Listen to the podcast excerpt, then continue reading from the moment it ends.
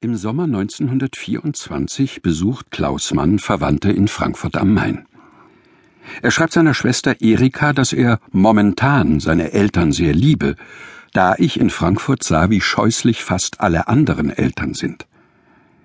Ein Jahr später attestiert der Vater Thomas Mann seinem ältesten Sohn Klaus in der Familiensprache einen Pielein-Komplex. Er meint damit, Klaus sei zu sehr auf den Vater fixiert. Mutter Katja sieht ihrem Klaus bis auf die Drogen fast alles nach, wie auch ihrem jüngsten Liebling Michael. Den mag der Vater kaum. Golo findet er blass, die zweitjüngste Elisabeth liebt er hingegen über alles. Danach kommt seine älteste Erika.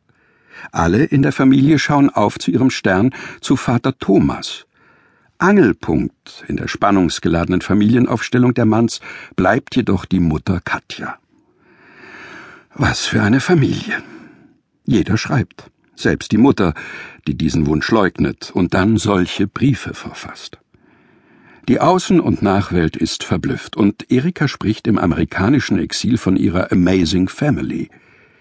Was den Briten ihre Windsors, das sind den deutschen Intellektuellen die Manns, sagt der Literaturkritiker Marcel Reich-Ranitzky. Nach seiner Meinung hat es in Deutschland im 20. Jahrhundert keine bedeutendere, originellere und interessantere Familie gegeben als die Manns.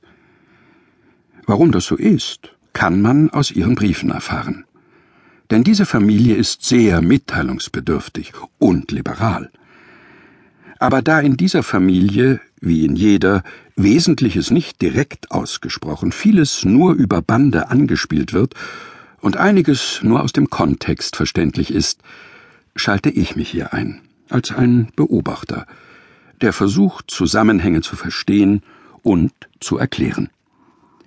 Ich stütze mich dabei auf die Kommentare, die von Tillmann Lahme, Holger Pilz und Kerstin Klein für die Ausgabe des Briefwechsels erstellt wurden, aber auch auf andere Quellen und Biografien der Manns.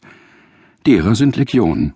Denn wie gesagt, diese Familie ist so aufregend und verrückt, dass sie viel Aufmerksamkeit auf sich zieht. Manche Briefe aber sind so lang und umständlich, dass ich sie einfach gekürzt oder gleichgestrichen habe. Ich habe vor allem Namen von Außenstehenden weggelassen. Mich interessiert die innere Dynamik der Familie, was sie zusammenhält und auseinandertreibt und antreibt, der Dialog, die Missverständnisse, der Eigensinn, die Freigebigkeit, die Dramatik, auch die politische. Klaus Mann schreibt nach der Machtübergabe an die Nazis in einer ausweglosen politischen und persönlichen Situation einen Brief an seine Mutter Katja und hofft, dass das, womit man sich heute plagt, in einem glücklicheren, historischen Moment hervorgeholt werden wird, und dann werden sehr interessante Broschüren über die Familie Mann geschrieben werden. Die interessantesten Broschüren aber haben sie selbst geschrieben, die Manns, in ihren Briefen.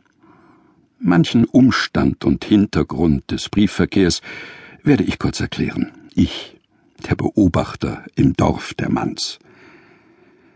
Das Dorf der Familie Mann besteht nur aus acht Personen. Thomas und Katja Mann, die Eltern, und sechs Kindern. Omas und Opas, Onkel und Tanten sind zwar stets präsent, melden sich aber nicht direkt zu Wort. Sonst würde es noch komplizierter und umfangreicher werden. Thomas Mann, 1875 in Lübeck geboren, veröffentlicht 1901 den Familienroman Buddenbrooks. Trotz des Erfolgs fühlt er sich einsam und wie sein Held der gleichnamigen Novelle Tonio Kröger sterbensmüde das Menschliche darzustellen, ohne am Menschlichen teilzuhaben. Er fühlt sich wie Tonio Kröger in einem Zwiespalt. Ein Bürger, der sich in Kunst verirrt, ein Bohemien mit Heimweh nach der guten Kinderstube. Aus diesem Zwiespalt sucht er sich zu lösen, indem er eine Familie gründet, die ihm den Halt gibt, um weiter zu schreiben. Sein Dilemma er muss seine heimliche Sehnsucht nach jungen Männern stillhalten, den Urkram, diese verhasste Geschlechtlichkeit sublimieren, kultivieren, so gut es geht, und kann so weiter schreiben. Wie sein Tonio Kröger. Man ist als Künstler innerlich immer Abenteurer genug. Äußerlich soll man sich gut anziehen zum Teufel und sich benehmen wie ein anständiger Mensch.